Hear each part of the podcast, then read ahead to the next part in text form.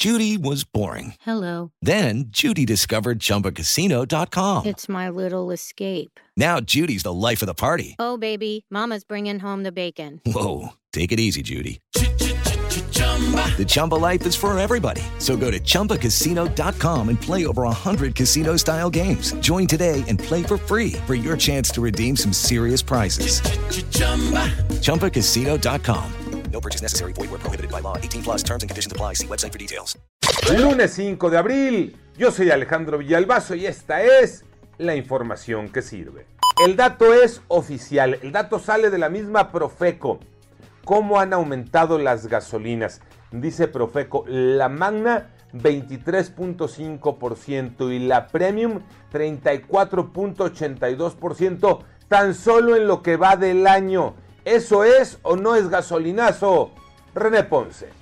Automovilistas se muestran molestos por el alza que ha tenido la gasolina. Consideran que atrás quedó la promesa del gobierno federal que no habría gasolinazos en esta administración. Y es que tan solo en febrero pasado, el litro de gasolina magna se vendía en 19,75 pesos. Un mes después era de 20 pesos por litro su costo. Recordar que 85 de cada 100 automovilistas en México utilizan gasolina magna.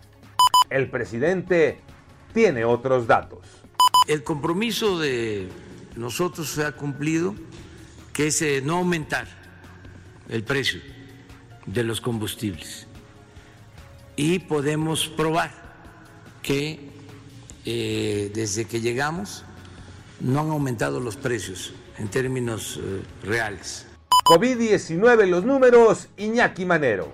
Iniciamos la semana con estos datos, 204.147 personas lamentablemente fallecidas y 2.250.458 personas contagiadas.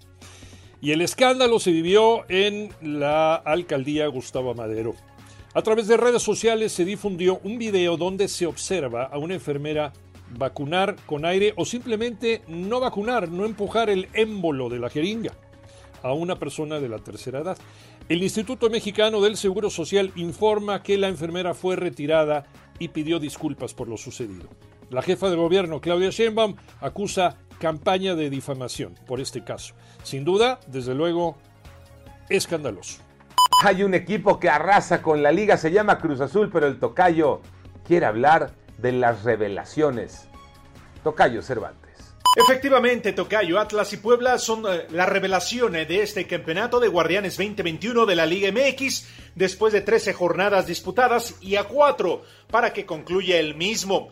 Quinto y sexto de la tabla general. Atlas solamente registra una derrota en sus últimos 10 partidos. La franja, una, una derrota en los últimos 8.